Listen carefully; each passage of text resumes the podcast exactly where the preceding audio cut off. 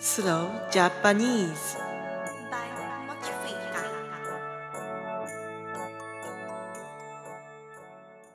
皆さん、こんにちは。Slow Japanese のあかりです。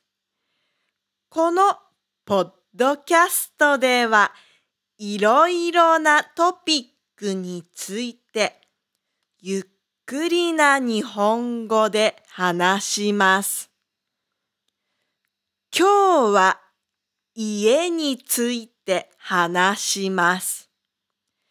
皆さんはどんな家に住んでいますか？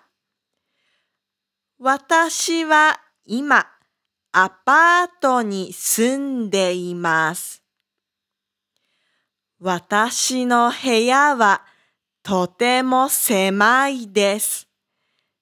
将来は広い家に住みたいです。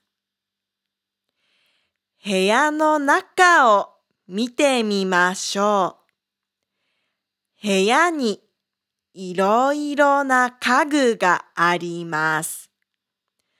例えば、寝室にはベッドや机、椅子、棚、クローゼット、ピアノなどがあります。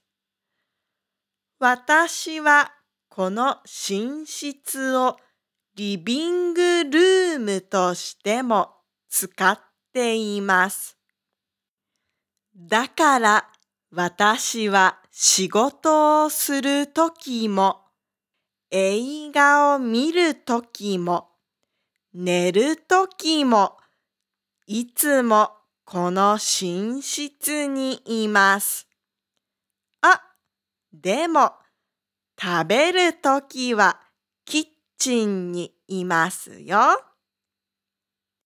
皆さんの部屋にはどんな家具がありますか？